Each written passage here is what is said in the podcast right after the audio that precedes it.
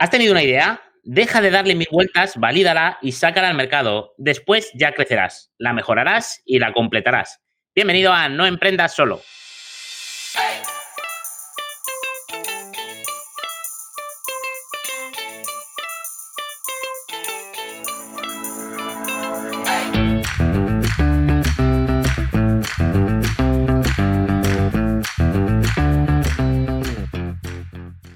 Buenas, Miguel, ¿qué tal?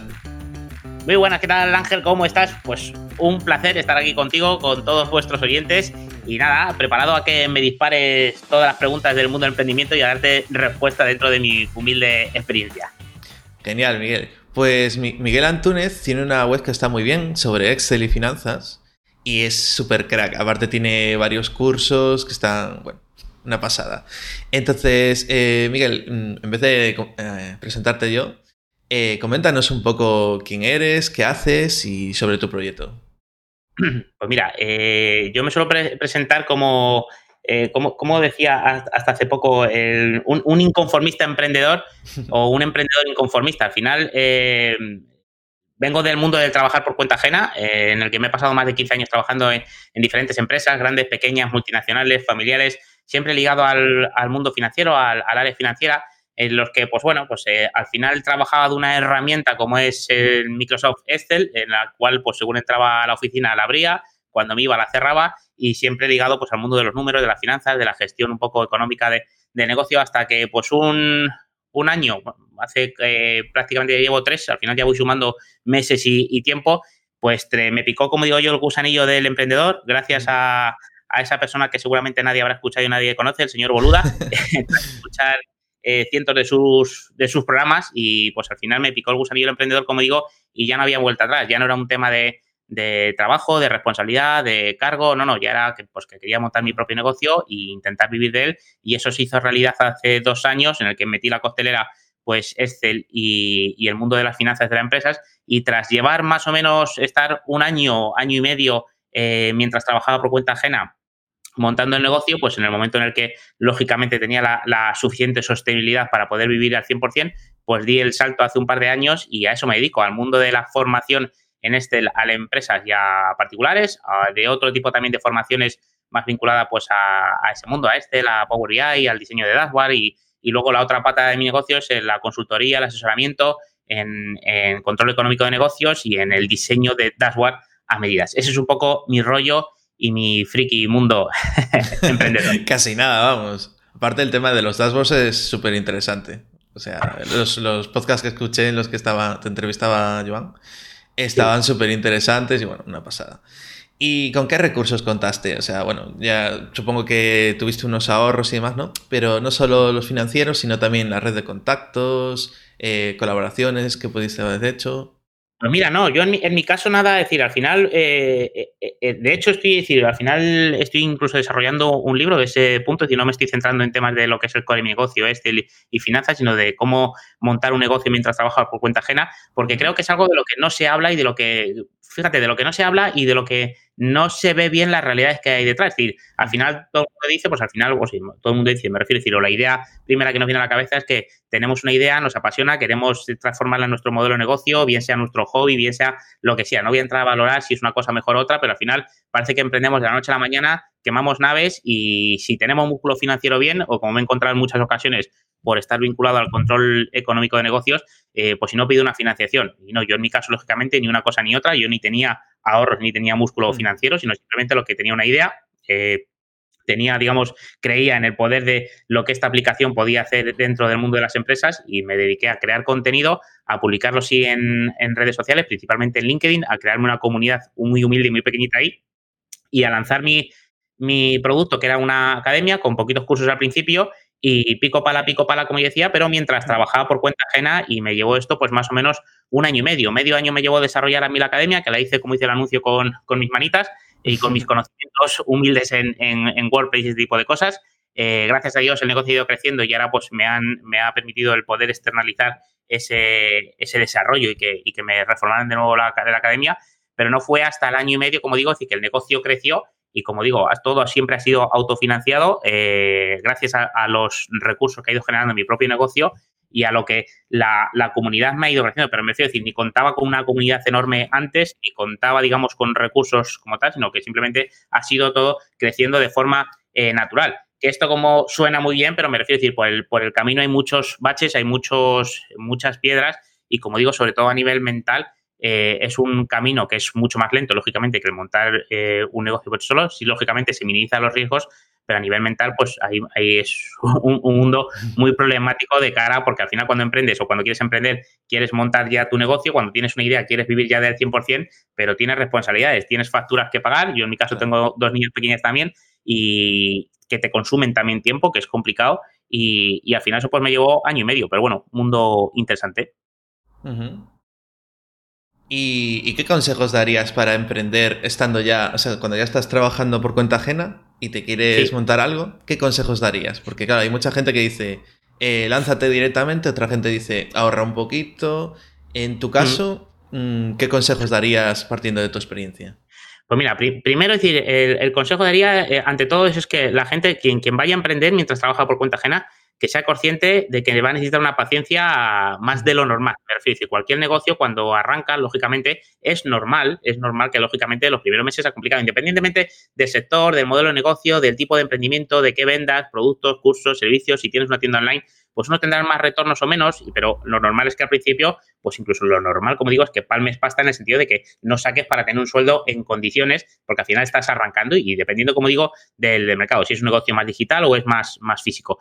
Pero en, mi caso, al final, lógicamente, sobre todo decir, eh, porque tienes el tiempo limitado, porque yo le dedicaba al día eh, entre dos horas, podría decir dos, tres horas, como mucho, y no todos los días, ¿sabes? Porque al final tenía un trabajo mm, por cuenta ajena, eh, con un cargo de responsabilidad, en el que tenía que cumplir mínimo ocho horas al día tenía familia, tengo dos niñas que también demandan su tiempo. Y ojo, esto no quería decir que yo fuera a perder calidad de vida con ella, al final quería, lógicamente, decir, en algún momento se resiente en el sentido de que, oye, pues mm, yo qué sé, a mi mujer, cariño, llévate las niñas al parque tú esta tarde y no puedo ir porque tengo que hacer esto, que no tal. Eso eran momentos puntuales, me refiero, al final las tardes estaban enfocadas y estaban destinadas a, mi familia y, demás, pero al final lo que hacía, pues levantarme eh, mega pronto, a las 5 de la mañana estaba en pie todos los días para arañar dos horas al día, eh, generar cursos, generar contenido y luego pues el resto de día, pues aunque de mi cabeza no saliera, pues eh, hasta el día siguiente poco más hacía, a lo mejor por la tarde o por la noche cuando se acostaban las niñas podía hacer un poco. Claro, esto, eh, como digo, decir, eh, puede parecer muy bonito decir, pues oye, vale, pues lo vas haciendo y demás, pero claro, a nivel de sostenible, que sea sostenible en el tiempo, es muy complicado, porque al final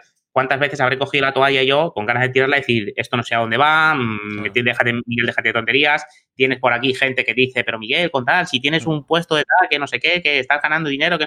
Pero al final, cuando uno te ha picado el gusanillo, pues al final ya quieres salir de ahí y ya no, ya no te vale eso. Y entonces es, es muy complicado. Entonces, en ese sentido, como digo, yo muchas veces creo que el mayor problema cuando trabajas por cuenta ajena es a nivel mental, en que esto es a largo plazo, en que no puedes pensar que el mes que viene vas a despedir a, tu jefe y te vas a ir, que esto no es así, y que lógicamente luego, pues en función, sí, también tienes que tener un plan de decir, oye, pues los, lo que vayas generando o una parte, digamos, de tus ingresos irlas destinando a cierto ahorro para tal, pero yo al final lo hice todo también muy lean y lo que hice fue decir, no me lancé a la aventura hasta que vi que mi negocio era sostenible, es decir, hasta que de alguna forma, dedicándole el poco tiempo que le dedicaba, mi negocio era capaz de generarme casi, casi los mismos ingresos, o por lo menos unos ingresos que me, me pudieran mantener en pie eh, pues como digo, casi casi lo que tenía de mi salario, no di el salto. El di el salto teniendo en cuenta que al final, pues desde que das el salto, eh, dejas de tener una nómina a final de, mes y tienes que generar. Pero que lógicamente decir que cuando eso es así, tienes que, si al final llevas un recorrido y dices, oye, mi reflexión un poco, y mira que yo soy mucho de número, era si en el tiempo que llevo dedicándole, el poquito tiempo que le dedico al día, soy capaz de generar este volumen de ingresos, ¿qué no haré si le dedico una jornada completa? Pero el que no haré no es algo fijo, no te va a caer a mm. final de mes ese dinero. Entonces, al final, pues siempre hay esa incertidumbre, ese miedo, y al final, como digo, decir, el consejo que diga simplemente, pues eso, paciencia, calma, tranquilidad, mucho foco. El día que te levantas torcido o el día que piensas que mm, la cosa no va, decir, ese día no tomes decisiones, no tires la toalla, simplemente déjalo reflexionar, ese día no hagas y al día siguiente levántate y sigue, y sigue por tu camino. Tal cual. Sí, señor. Hay que tener muchísima paciencia. Eh, claro, veo mucha gente que dice, empieza un negocio y a los tres meses no le funciona y dice, no me funciona, tal, no sé qué. Y se empiezan a subir por las paredes y ya lo quieren dejar. De hecho, bueno, hay mucha gente que antes del primer año o del segundo que ya lo dejan, ¿no? Y muchas veces el negocio empieza a generar eh, con suerte, bueno, si tienes mucha suerte a lo mejor con seis meses, sino un año, dos o tres incluso, empezar a generar algo. Ahora, que te dé un sueldo depende mucho de muchos factores, ¿no? Entonces hay que tener mucha paciencia y también mucha cabeza. Y, lo que dices tú, no desanimarse y no tomar decisiones un día que estés con el pie cruzado. Sí, sí. O sea, ni, ni, para lo bueno ni para lo malo. Es decir, ni me refiero. Yo me acuerdo que llegué a un punto en el que, pues oye, eh, tenía ya una academia que la academia era, a digamos, iba como gota malaya iba sumando, pero realmente tenía poquitos ingresos. De hecho, cuando empecé, digamos, 100% mi negocio, la academia, que era, digamos, mi pata fundamental, no me retornaba más, Ángel, de 300, 400 euros al mes. Lógicamente yo con eso no vivía. ¿Qué es lo que pasa? Que también tenía servicios, también daba formaciones a empresas, hacía servicio de consultoría de, diseño de hardware a, empresas, a, profesionales, digamos, de, empresas y al final esa parte fue creciendo y en el momento en el que vi que eso era sostenible, teniendo en cuenta que eso, como digo, es decir, no tenía una recurrencia, por decirlo de alguna forma, que era un poco el modelo que yo estaba buscando a nivel de, membership cycle con la academia, pero que al final, como digo, es decir, tienes que tomar una decisión en el punto que ves que tienes cierta sostenibilidad, que hay cierta, digamos, entre comillas, escalabilidad y que al final a mí muchas veces me dicen, joder, qué bien te ha ido a ti, ¿no? Según estás arrancando. Y, a ver, me ha ido bien, pero, porque primero llevo un año y medio, un año y medio en los cuales, lógicamente, sobreía porque tenía mi trabajo. Para mí, en el momento en el que yo decidí montar mi negocio, mi trabajo era, digamos, una forma de ganar dinero. Es decir, yo ya me sentía emprendedor, yo ya me sentía con una empresa y mi empresa dedicaba una o dos horas al día o lo que pudiera, pero al final sabía que ese, o, quería poner mis energías a que ese era, fuera mi, destino, mi futuro, que al final lo otro es una forma de conseguir dinero, pero sabiendo que esto pues es a, largo plazo. Entonces, ese es el problema, como tú dices, Ángel, que mucha gente monta un, un negocio. Sí, fíjate, si es online, eh, online en el sentido de decir, pues como puede ser mío, que te dedicas más a la formación, que dedicas, porque al final si tienes una tienda online vas a tener, a menos que sean estos modelos que en los que yo, cuales yo no creo mucho de dropshipping y demás, es decir, tienes que tener unos costes de, de, al final de material, de, tu producto al que vayas a vender. Si es un negocio físico, ya te metes una estructura de costes de alquileres y demás, tienes personal, lo que sea, bastante importante. Pero si al final es un negocio como el mío, es decir, en el sentido de decir, oye, pues que yo puedo tener pocos costes asociados al negocio y demás, pero si aún así tienes que vender, tienes que tal. Entonces, yo me acuerdo,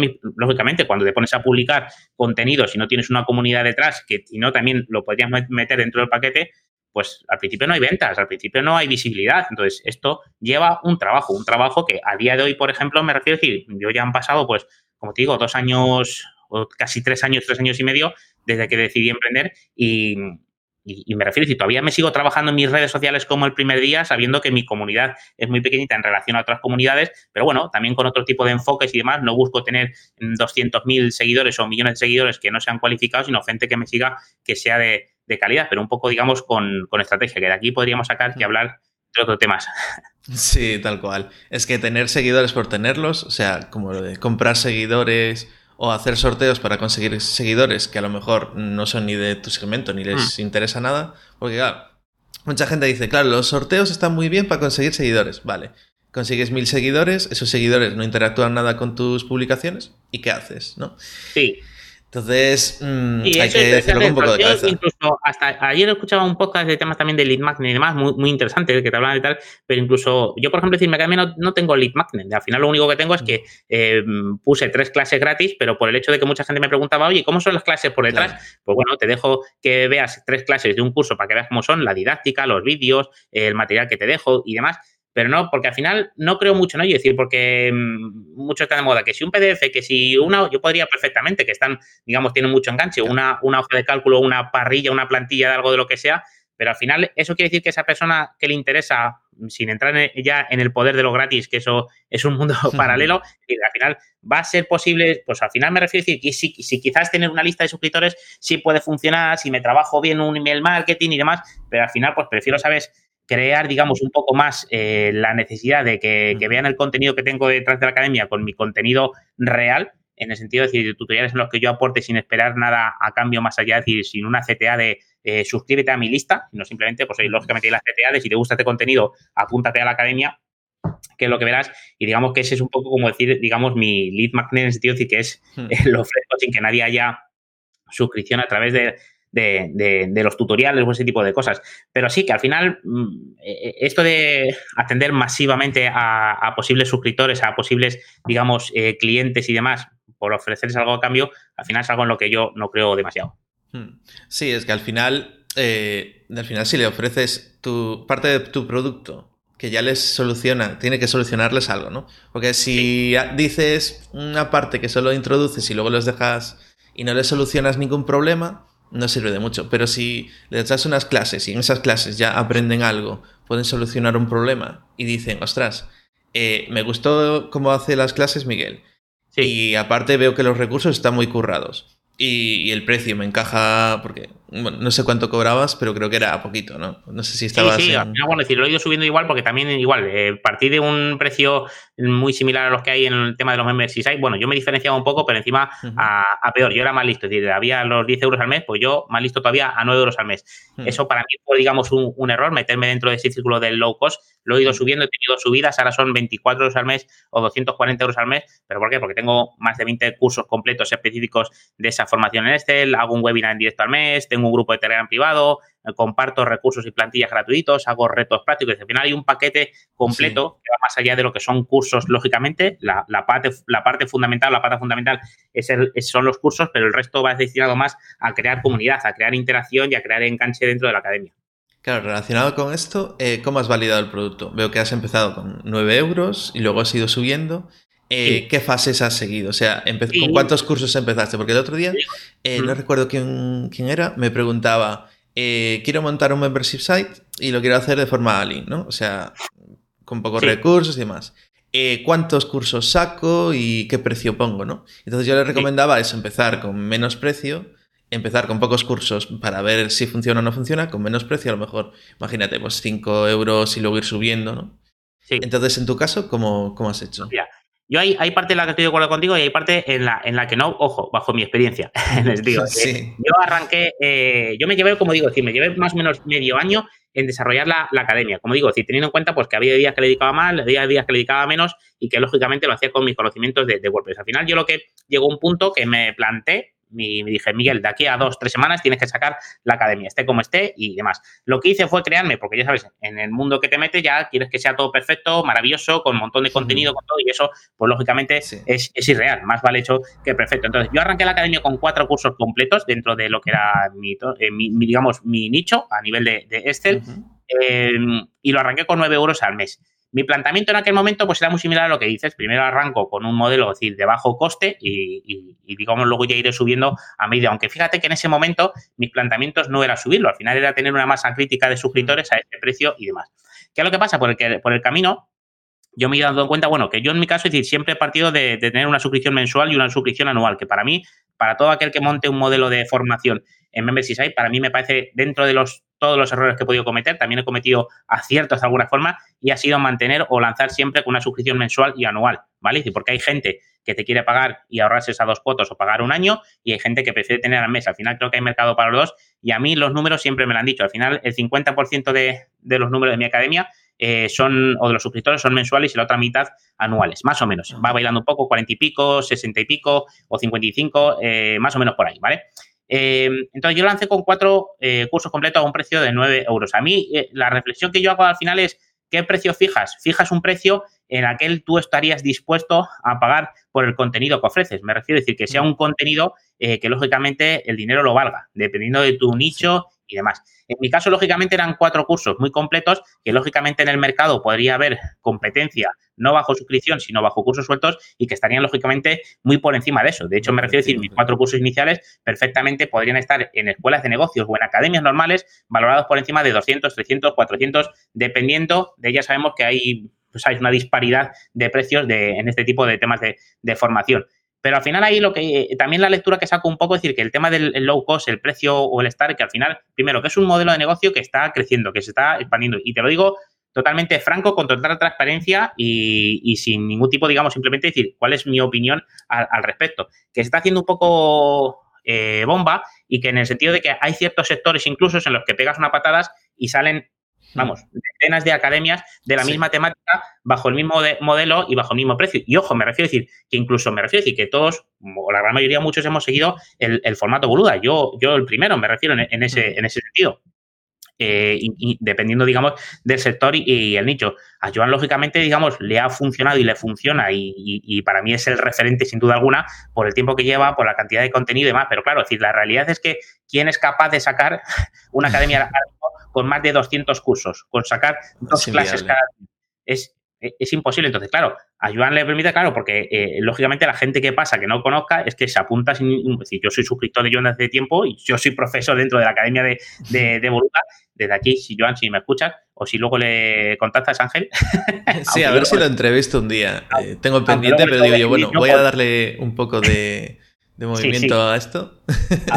aunque yo luego tengo que escribir por un curso que, estamos haciendo, pero que, al final, oye, pues es así, claro, en mi caso, al final, primero yo me, me iba especializando más dentro de mi academia y al final esa especialidad en el sentido de que al final son cursos cada vez más especialistas, más al, mundo del diseño de dashboard, de la analítica de datos, del Excel más específico para un sector financiero, de recursos humanos y demás. Al final, claro, es decir, eso no encaja mucho con la realidad de que tú ponte la piel de, yo qué sé, de un control financiero, de alguien que tal, que va a ver y me dice, y una academia que me ofrece tanta contenido por 9 euros, no me o es relativamente, pues si me escucha algún niño, caca, o esto qué es, ¿sabes?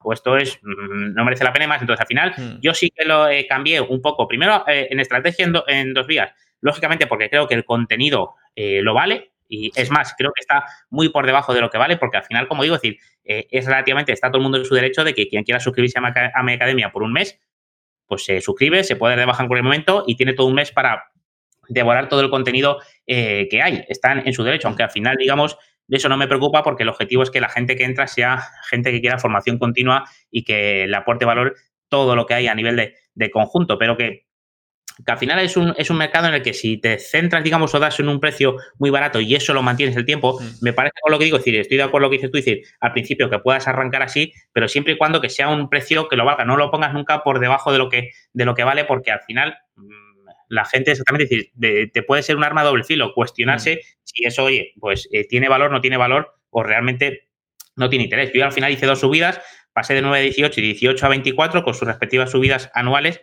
y también me sirvió un poco de estrategia para aumentar la masa crítica de suscriptores. Es decir, dio un tiempo para que la gente se apuntara al precio, digamos, anterior que estaba vigente y me ayudó, vamos, en la primera eh, subida de precio doblé el número de suscriptores que tenía la academia y en la siguiente más o menos me entraron como un 30 o 40% que tenía activos en, la academia. Es decir, son han sido estrategias que han funcionado y que, ojo, que luego muchas veces también es, es derribar barreras mentales porque al final piensas que, uy, si es que ahora si lo tengo a 9, si lo voy a subir a 18, luego no se me apunta nadie. Pues mira, yo subí a 18 euros un 31 de julio, cuando la gente se iba a vacaciones y en agosto tuve, su, tuve altas a ese precio, cuando la gente pues está pensando en las vacaciones y no demás ahí. Entonces, que bueno, pues eh, digamos, he ido cambiando un poco la estrategia de cara no solamente a nivel de contenido, eh, y formato, sino a nivel también de, precios y que hay mercados y hay, ojo, negocios que estén consolidados y que porque sea su estrategia que funciona esta, este esquema mm. de precios y hay otros que no. Me refiero a decir, pues así, primero, por lo explotado que esté el sector, porque mm. tengas otros referentes eh, es así, me refiero a decir, entre suscribirte a boluda.com con todo lo que tienes mm. eh, dentro de la academia o a suscribirte a otro membership site que se monte, que empiecen también con cursos de marketing y demás y que tengan 4 o 5, mm, ni aunque lo tengas a 10, ni aunque lo tengas a 5, ni aunque lo tengas a, si lo tomas de referencia es, complicado hacer, es complicado mm, sacar algo que esté en el mismo entorno, ¿no? Pero claro, yo creo que también depende de, o sea, tú te, eh, te centras en un nicho y también depende de qué gente haya en ese nicho, porque si la gente de ese nicho, tú estás centrado en gente que tiene poco poder adquisitivo y que realmente le va a costar incluso pagar 10 euros al mes, que, suele pasar, ¿no? Que, que 10 mm. euros, eh, claro, por ejemplo, hay países que ahora mismo están muy mal económicamente e incluso 10 euros les cuesta pagarlos. Y, claro, es totalmente comprensible. Entonces, si tú te centras en conseguir muchos suscriptores a poco precio y un poco hacer eso que sea accesible a todos, es una cosa. Pero si, por ejemplo, en tu caso, Excel y finanzas eh, suele ser gente que tiene más poder adquisitivo, que se mueve ya por empresas, incluso gente que trabaja en empresas en puestos altos, ¿no? En, altos, ejecutivos o, gente que realmente, posiblemente incluso la, empresa le pague esos cursos, ahí sí que le puedes subir el precio. O sea, realmente 9 euros es un precio ínfimo y una de dos, o, se lanzan de cabeza y dicen, ostras, es que... Claro, y lo bueno es que al dar eh, esas tres clases gratuitas, también la gente ve y dice, claro, no es que por 9 euros aquí vaya a ser una atrapallada que alguien que no tenga ni idea de Excel me cuente cuatro cositas, sino que realmente veo que esta persona controla y que ese precio, vamos, que está tiradísimo de mm. precio. Pero realmente sí que podrías haber empezado con, más precio y seguramente, ahora que lo piensas con, un poco de perspectiva, si, si volvieras a empezar, lo harías, ¿no? Y bueno, eh, relacionado con eso, si volvieras a empezar, ¿qué cambiarías? Sí, bueno, pues antes de atacar esa pregunta, si tienes todo el sentido, y al final ha sido un poco la lectura, la conclusión que he ido sacando al final, que, pues como dices tú, depende, eh, además ha sido, digamos, como un, como un cambio, pequeño cambio de rumbo de forma natural, es decir, mi público objetivo cuando dice el Valle Personas no es cualquier persona que quiera aprender de Excel, sino, oye, pues un perfil un poco más cualificado, ojo, que no quiere decir que tengo mucho perfil tipo administrativo, administrativo dentro de la academia y que se forman ahí, pero que al final también tengo un gran porcentaje de que el público objetivo pues es alguien, pues como digo, decir, auditor, contable, financiero, ese tipo de cosas, que como tú dices, pues trabaja en la cuenta ajena, tiene su sueldo y entre 9 o 18 euros pues le va igual. Es más, incluso para mí el tener una estrategia la de 18 24 euros como la subida, mm, digamos, mm, de cara al suscriptor me es mejor que 9 euros por el simple hecho de que 9 euros se cuestionan si lo que van a recibir es de calidad o no. ¿vale? Es decir, más que por, el, resto. Entonces, ¿qué, hubiera cambiado? Pues, pues hubiera cambiado muchas eh, cosas desde, el principio. Primero, quizás incluso, pues a, a, nivel de contenido, de cómo, no de cómo mostrarlo, porque al final, digamos, sí que lo hice lo más lean posible y demás, sino de sí tener ese, porque al final dentro de lo que muy bonito la cabeza suena es, no, yo, pues la academia referente en el mundo del Estel, porque no hay ninguna similar por suscripción y demás, al final lo que sí que hubiera optado un poco por el tema de la, de la especialización, ¿vale? Es decir, de optar por un contenido un poco más específico desde un primer momento, porque aunque tuve, digamos, eh, ¿cómo decirlo? Decir, suscriptores de un primer momento, es cierto que la curva mía fue muy llanita, luego un momento que se, que se elevó, y ese momento que se elevó fue en el momento en el que metí cursos un poco más específicos e orientados pues al curso de análisis de datos, de diseño de dashboard, de esto específico para esto y demás. Al final, no cursos más generalistas, pero ¿por qué? Es un poco como también ciertas, a, me refiero a decir, también eh, modelos de negocio similares. Nos estamos centrando en este modelo, pero bueno, al fin y al cabo es el que, tengo también yo en temas de academia. Con temas de recetas, de temas de nutrición, de temas tal, al final,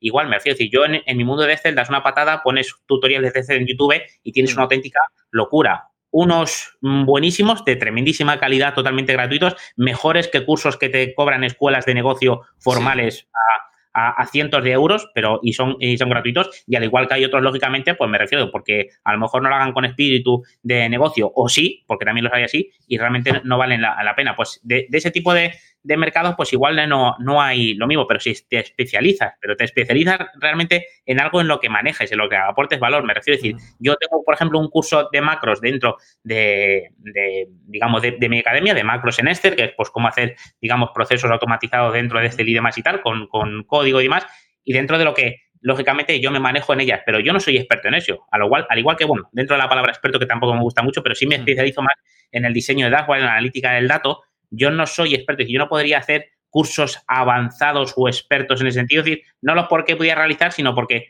porque no es mi nicho, en ese sentido, no es lo que realmente me especializo en lo que pueda aportar valor. Entonces, que tengo un curso básico porque me lo piden, lo demanden y más, sí porque tengo los conocimientos, pero no verás un curso avanzado, no verás a una temática más avanzada, salvo que llegue un momento y quiera digamos, de alguna forma, externalizar y contratar un profesor de alguna forma que me haga un curso específico eh, así en ese campo. Entonces, principalmente por, porque al final creo que estoy hablando demasiado, principalmente eh, eh, lo que haría sería sobre todo decir que al final lo de la especialidad, que al final eso es algo que, yo creo que aunque lo oigas mucho y yo creo que cada vez se habla más de, la especialización y este tipo de cosas y de, verlo con casos reales, cuando uno arranca un negocio, al final intentas o quieres abarcar el máximo mercado posible o dices, no, a todo puedo dar respuesta y a todo puedo coger. Y no, pues eh, hay que saber decir a cosas que no y hay que saber, digamos, de alguna forma especializarte. Ojo, especializarte sin que la especialización sea tan ultra nicho que al final tu mercado mm, sea muy difícil acceder a él o sea un mm. mercado relativamente poca, poco, poca cuota de mercado en ese sentido, sino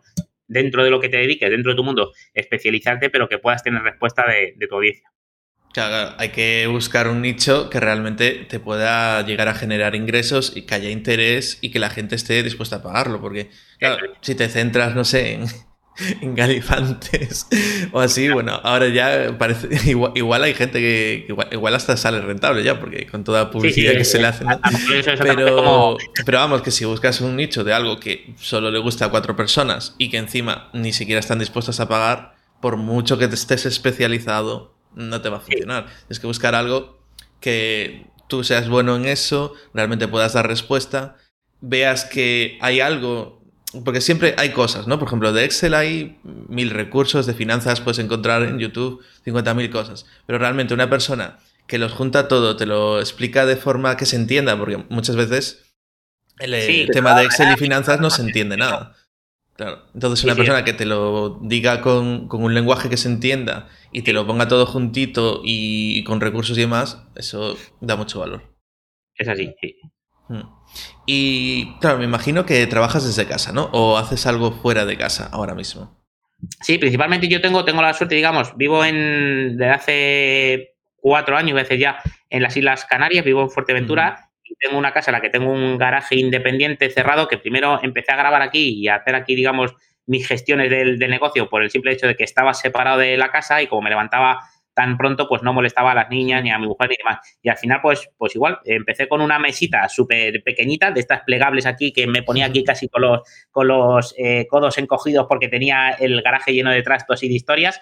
Eh, y luego pues he ido ampliando y demás y al final pues es mi oficina a nivel completo donde tengo pues no solamente mi mesa de trabajo, tengo un estudio de grabación con un croma, tengo otro, otro estudio por otro lado y entonces es mi, mi cueva, mi digamos mi zona de trabajo principal. Sí que me gusta, eh, porque al final mi, mi, negocio me lo permite, pues de vez en cuando trabajar fuera. Es decir, o bien trabajo. No tengo aquí suerte de tener coworkings, porque en Fuerteventura, digamos, el mercado emprendedor y ese tipo de cosas no está muy tal, mm. pero sí, al final cualquier cualquier, digamos, eh, cafetería con vistas al mar me es un lugar de, espléndido para poder trabajar y los viernes suelo trabajar ahí. Y luego, sobre todo, pues que también por, por especialidad mi negocio, porque tengo que dar mucha formación a empresa, sobre todo por la formación, pues suelo viajar eh, bastante. Va un poco a rachas, pero vamos, normalmente el, finales de año, desde septiembre a diciembre, suele ser meses en los que viajo dos, tres veces al mes y al final me toca, pues eso, visitar clientes. Pero normalmente donde me siento cada vez más, más a gusto y donde trabajo mejor es lógicamente en la oficina y trabajo así desde casa.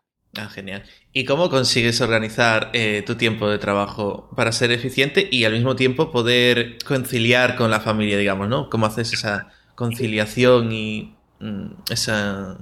Ahí has dado en, una pregunta clave a, a, debate y que además seguramente, Ángel, si me hubiera hecho esa pregunta hace dos, tres meses, no tanto dos, tres meses, la respuesta hubiera sido diferente a nivel de cómo me organizo a la que sea hoy y seguramente a la que sea dentro de dos o tres meses. Al final, yo creo que todos los que emprendemos, al final, eh, entre comillas, mm, no sé, habrá algunos que sí y otros, otros que no. decir, mm, eh, es tan, pero porque yo creo que porque tenemos tantas cosas que hacer, somos hombres de orquesta, tenemos que tocar todos los mm. palos, que a, todos nos falta tiempo, le dedicamos más o menos, o menos tiempo. Yo tengo claro una cosa al principio, que lo que yo no quería hacer era ser esclavo de mi negocio, ¿vale? Entonces, eh, no emprendí para dedicarme o trabajar 12, 14, 16 horas al día, porque además ha habido en algunos momentos que por cada trabajo lo he hecho, ya te contaré, y he comprobado lógicamente que no, yo no quiero, no, no quería eso. Entonces, eh, mi jornada de trabajo son entre comillas ciertamente reducidas. De hecho, es decir, eh, me da, ayer veía una publicación en Instagram de, de, estas un poco, no de postureo, pero bueno, sí, más o menos, en las que ponía un poco su rutina y en plan de me levanto a las 5,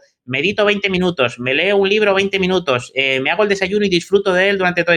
Cosas que tal, empiezo a trabajar aquí, hago ejercicio y te, te pone un poco ese entorno paradisiaco eh, fenomenal que muchas veces nos dejamos llevar y cuando la gente dice, no, pues yo eh, emprendo y voy, y voy, a ser así. Y esa no es la realidad, esa no, no es la realidad. Es decir, lógicamente, decir, yo lo que digo, es decir, los viernes quiero trabajar fuera, el día que, yo qué sé, mañana mismo, mm, pues oye, por ejemplo, mañana es mi cumpleaños, para quien me quiera cantar el cumpleaños feliz, y mañana trabajo, eh, eh, no trabajo, digamos, mañana me, lo tomo día libre, o me decir que sí que me permito ciertas flexibilidades en mi negocio sin ningún problema, pero yo mi tiempo es mi vida, ¿por qué? Porque principalmente tengo una familia, tengo dos niñas, y ellas no quiero que, sufran, digamos, excesos o que emprender signifique que me ven menos o que, eh, que yo disfruto menos de ella. Entonces, me sigo manteniendo levantando a las 5 de la mañana, hay días que me cuestan más, días que me cuestan menos, araño dos horas al día, a las 7 corto y preparo desayunos y tal, llevo a las niñas al cole, es algo que antes no podía mientras trabajaba por cuenta ajena y es algo que, vamos, salvo días muy puntuales, no me pierdo. Y a las 9 vuelvo a empezar a estar otra vez en, en mi oficina y hasta más o menos las 2, 2 y media con mucho. Ahí suelo acabar mi jornada laboral. Algún día por la tarde, si las niñas coinciden, resulta que tienen una actividad las dos eh, a la vez y más, porque una tiene cuatro y otra siete años y a veces es complicado que coincidan alguna cosa, pues esa orilla se la dedico un poco más de, estando en cualquier cafetería o lo que sea, pues a contestar correos o a organizarme. Pero realmente, como ves, mi jornada laboral, como digo, no todos los días es completa así, eh, suele estar entre seis y siete horas. Es difícil que le pueda dedicar más de, ese tiempo al, día.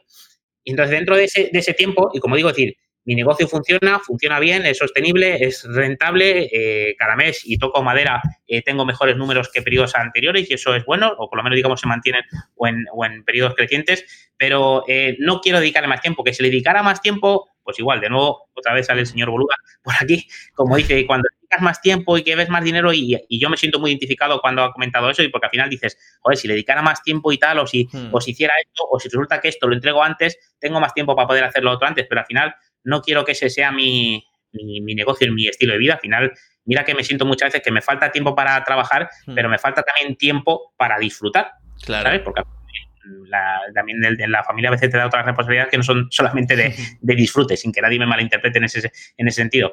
Pero, pero eso es un poco mi, mi, mi, un poco a nivel de horarios. ¿Y cómo me organizo? Bueno, pues he pasado por todos eh, momentos. He pasado por organizarme también un poco a nivel más de organización pura y estrictamente con time blocking, con calendar. Eh, descubrí Trello en su momento, eh, gracias también a hacerle un poco, pues oye, a mis experiencias anteriores, pero también porque le hice cursos a, a Joan dentro de la, de la, academia, un curso de Trello, y, y como profundicé, aunque digamos me, me eh, me considere, digamos, especialista en esa materia, me gusta siempre profundizar todavía más uh -huh. para desarrollar cualquier tipo de formación y demás, incluso dentro de las propias de, de, Excel, pues al final, pues vi el poder que tenía y lo adapté, digamos, un poco como mi herramienta fundamental para trabajar. Hoy en día, por ejemplo, he hecho cambios dentro de todo eso. Al final me establezco que cada día lo enfoco a una actividad dentro de mi negocio. Por ejemplo, los lunes es para dedicar contenido de cara uh -huh. a redes sociales y, y, demás, a dejármelo todo programado. Los martes trabajo para, para clientes, ¿vale? Es decir, diseño de dashboard, preparar formaciones a empresas.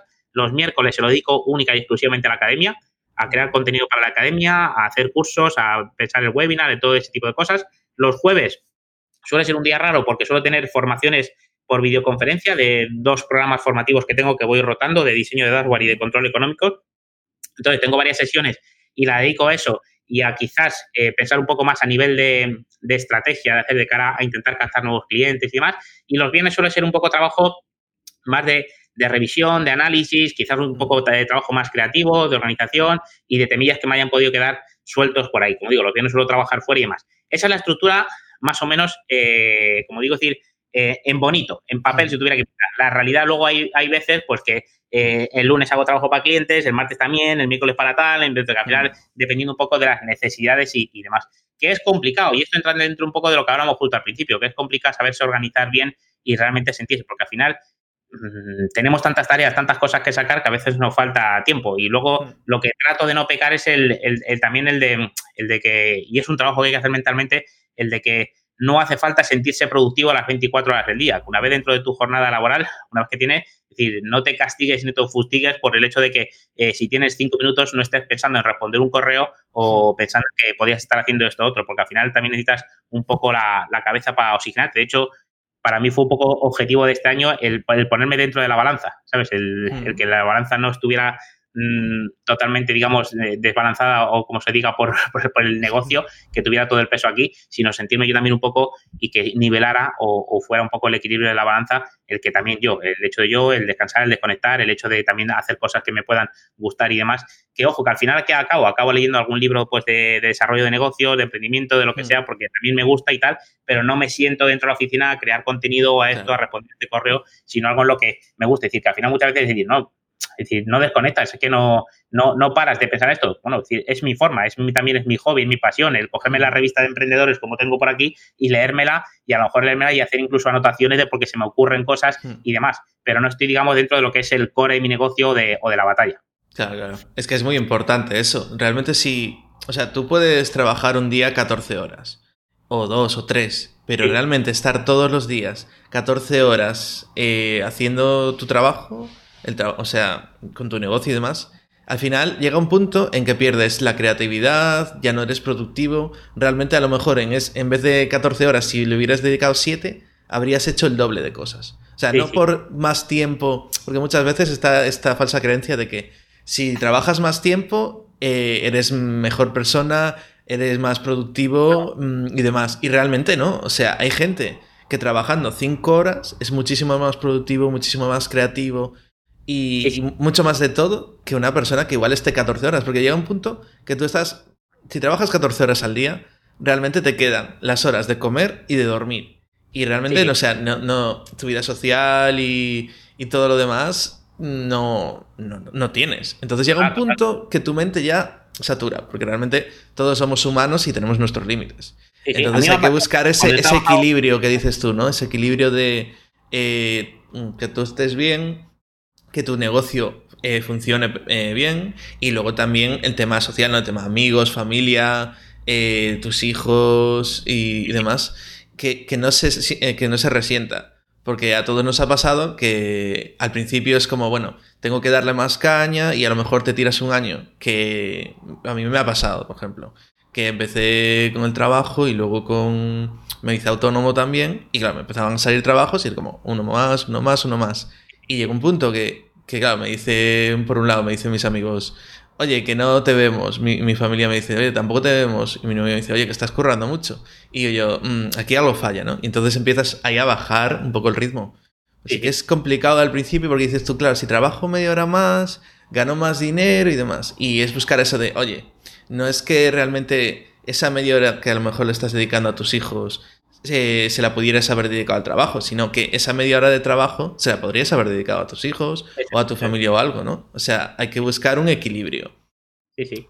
Es, muy importante. O hasta me refiero a el hecho de, de, de, me refiero a decir, que hay que dejar espacio eh, también al aburrimiento, me refiero incluso porque cuando sí, es cuando se generan también un poco a nivel de la creatividad, me refiero a decir que no hay que ser productivo las 24 horas, pero a mí como te digo, decir, me ha pasado, cuando salgo fuera a viajar, pues al final como no tengo a mis enanas y demás, pues al final es algo que mantengo en el sentido de decir, siempre al final uno va con cierto eh, atasco de trabajo, ¿no? De cosas que quieres hacer, mm. a lo mejor no de cara a clientes, pero pues hacer este cambio o hacer esto, pensar en este curso nuevo o hacer este otro tipo de cosas. Y cuando salgo fuera, pues al final, si salgo fuera y doy una formación, imagínate, eh, como ha pasado dos, tres días, y doy una mm. formación de cuatro o seis horas cada día pues al final el resto de, cosas que hago, al final cuando viajo, al final, pues yo que si voy a Madrid, yo soy de Madrid, tengo allí a familia, amigos y tal, y a veces, lógicamente, me quedo con ellos, pero si he ido a alguna otra zona en la que no conozco a nadie, no tal, ¿qué hago? Pues me huelga China, ¿no? Como es decir, trabajar ahí el máximo de horas. Y cuando me ha pasado esa experiencia de dos, tres horas trabajar eh, tantísimas horas y tantísimas a lo mejor dedicarle 12 horas al día, o, ¿sabes? O 14 o 10, lo que sea,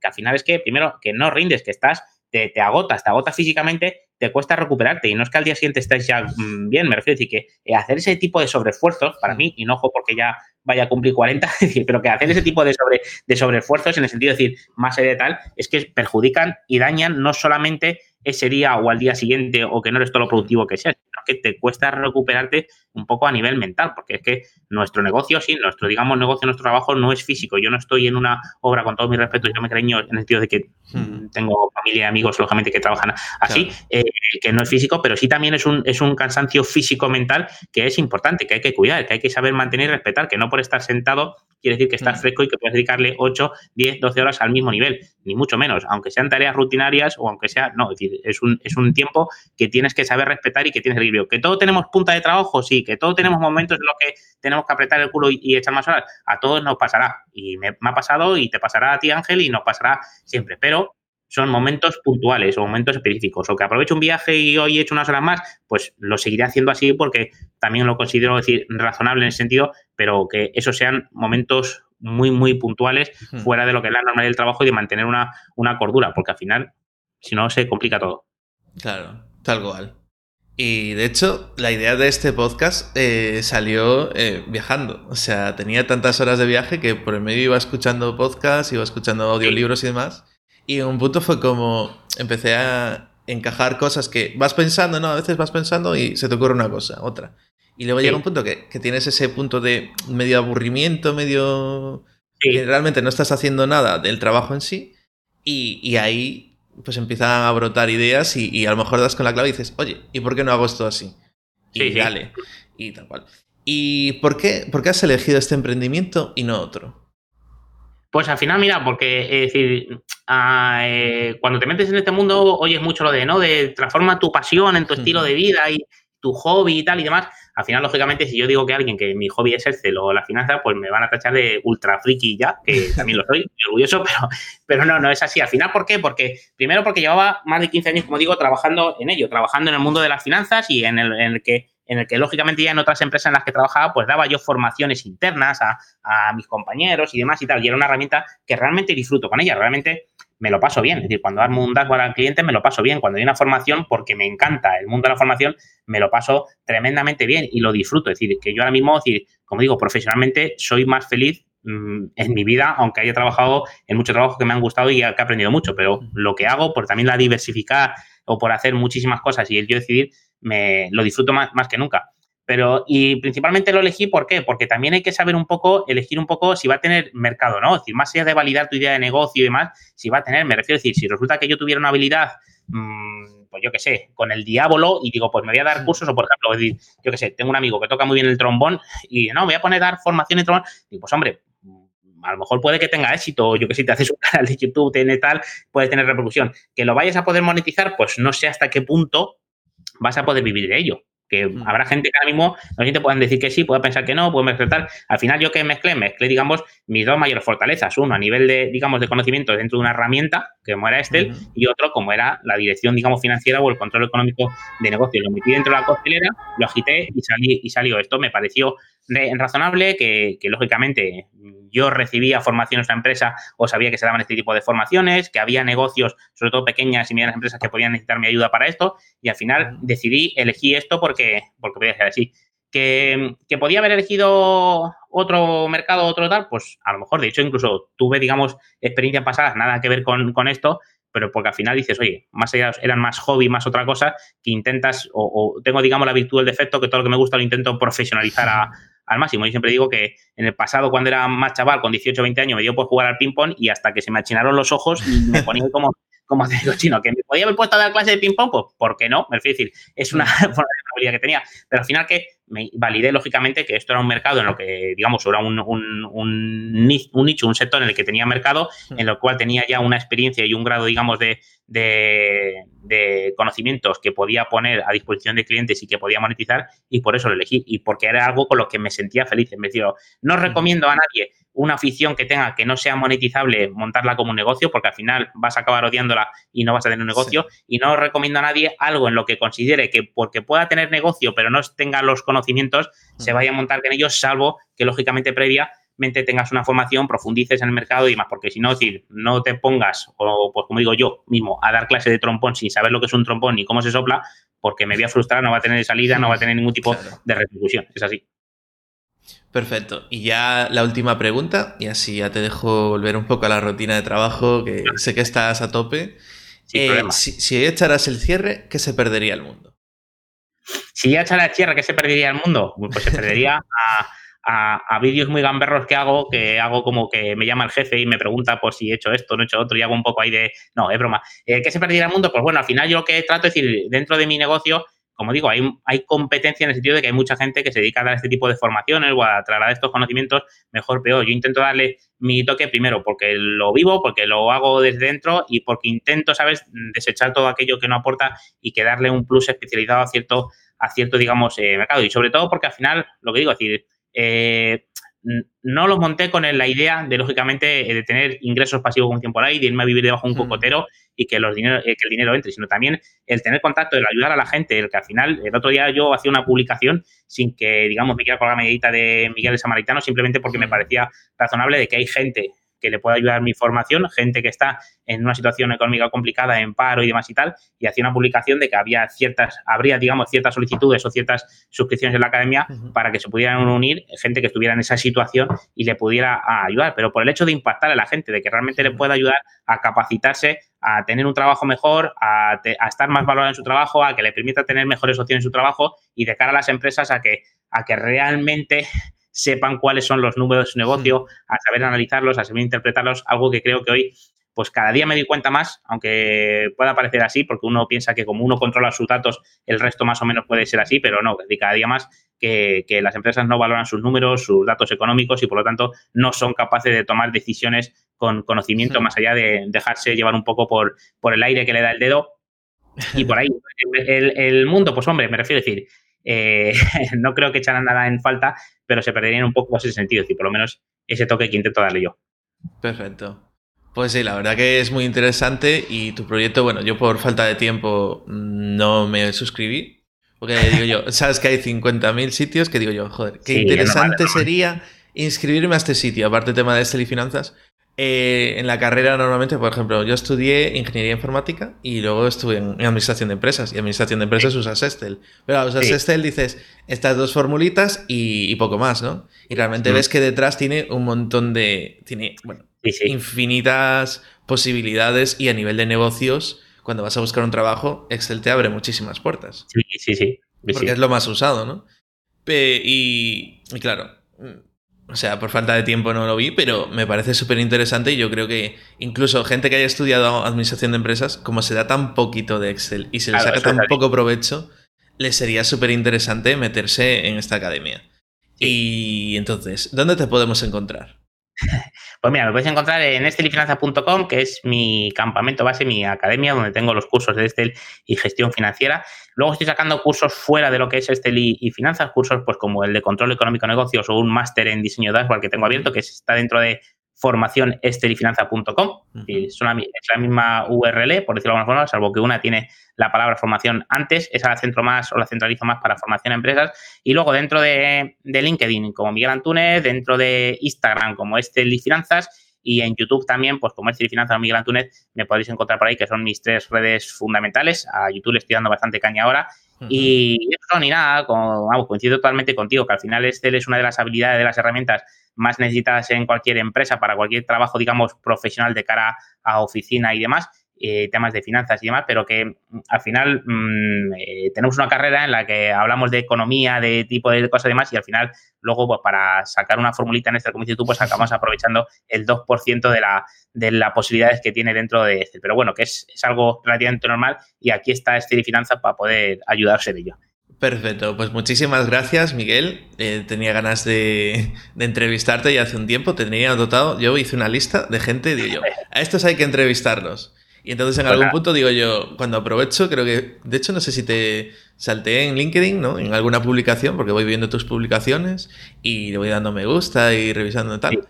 Y en algún punto creo que te dije, oye, a ver si te pasas por el podcast. Y me dijiste que sí, y yo, venga, yo encantado, encantado. A mí me, gusta, digamos, cualquier tipo de entrevista y demás, porque creo que al final a lo que me dedico, pues oye, al final tiene cabida en, todo. Y un placer, un placer al que al final, que cuando nos hemos visto en un momento de eventos de marketing y estas cosas, pues al final hay tanta gente que compartimos pocos momentos, así que un placer. Gracias por haberme invitado, por acordarte de mí. Y nada, lo que necesitéis, aquí estoy. Pues muchísimas gracias, Miguel. Eh, nos vemos, bueno, seguro que nos encontramos por LinkedIn o por, por algún lado. O en algún evento, seguro. Seguro, seguro. Venga, hasta luego. Luego.